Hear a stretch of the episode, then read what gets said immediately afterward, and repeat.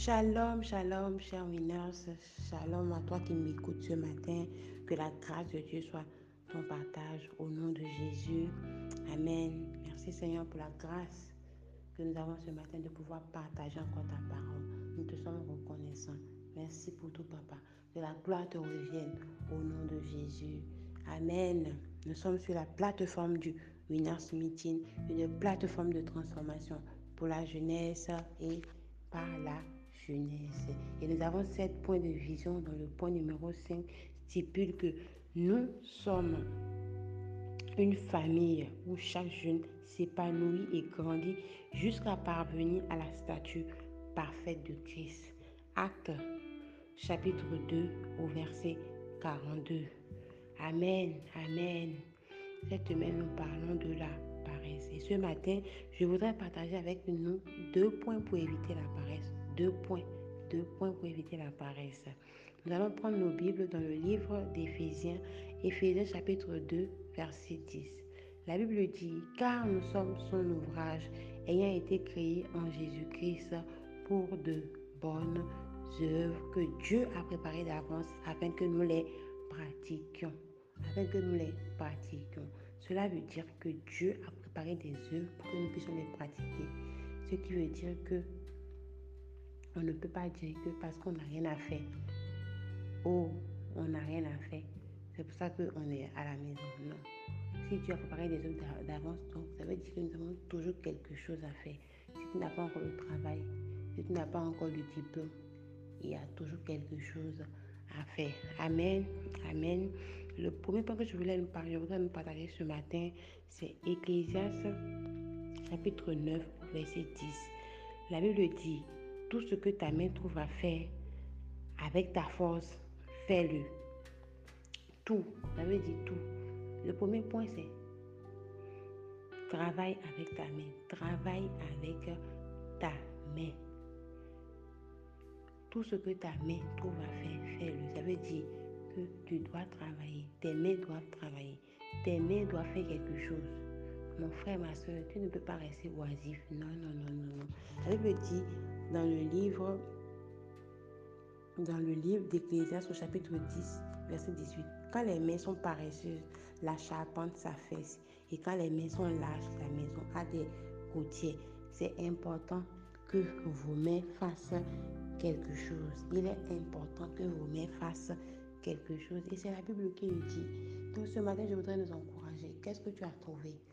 Si tu, as, si tu es juriste, que tu n'as pas encore trouvé de cabinet, que tu n'as pas encore trouvé quoi faire, qu'est-ce que tu peux faire d'autre?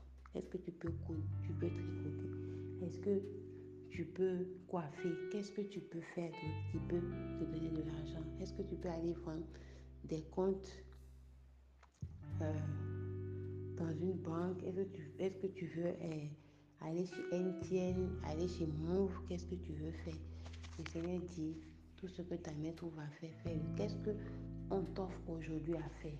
Ne regarde pas la position, ne regarde pas, et, regarde pas ce que les gens diront. Ne te sens pas euh, faible, ne te sens pas humilié, non. La Bible dit que tout ce que ta main trouve à faire, fais-le. Et c'est dans ça que Dieu va te bénir. C'est peut-être que, là que tu vas rencontrer celui qui va t'embaucher. Alors, ce matin, véritablement, sors de la maison, va faire quelque chose avec les mains que tu t'as données. Amen, amen, amen.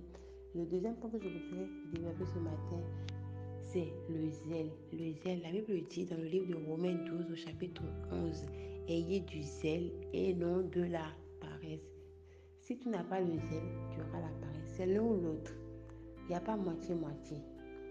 Et c'est le zèle qui fera que tu vas te lever. Et c'est le zèle qui fait que chaque matin, même quand on est fatigué, on veut se lever pour aller travailler. On veut se lever pour aller chercher le Seigneur. On veut se lever pour aller prêcher. On veut se lever pour aller faire ce que l'on a fait. Sinon, des fois même, quand on regarde même la saison des pluies, plus le matin, tout le monde a envie de dormir. Mais non, on a le zèle, on a ce carburant en nous qui dit non, tu dois aller travailler. Et c'est ça qui fera que tu vas te lever sous la pluie pour aller chercher quoi faire. C'est ça qui fera que tu vas te, te lever sous la pluie pour aller honorer tes engagements. C'est ça qui fera que même s'il pleut, même si tu es fatigué, que ton corps est fatigué, tu te lèves quand même pour aller faire ce que tu dois faire dans la maison. Balayer la maison. Ce n'est pas parce qu'il pleut que tu ne te lèves pas pour balayer la, la maison le matin. Faire à manger le matin. Non. C'est parce que tu es fatigué que tu ne fais pas. Non, c'est parce que tu as le zèle pour ça que tu le fais. Je prie ce matin que le Seigneur nous donne du zèle. Le Seigneur nous donne du zèle dans tout ce que nous faisons.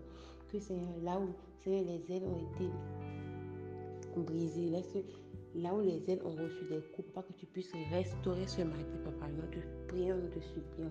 Merci de ce que tu nous donnes du zèle pour l'évangile, tu nous donnes du zèle pour notre travail, tu nous donnes du zèle pour nos foyers, tu nous donnes du zèle pour nos, pour nos, nos, nos, emplois, tu nous donnes du, zèle pour nos études, papa. Tu nous donnes du zèle pour tout ce que nous faisons, papa. Nous te disons merci, que la gloire de notre revienne.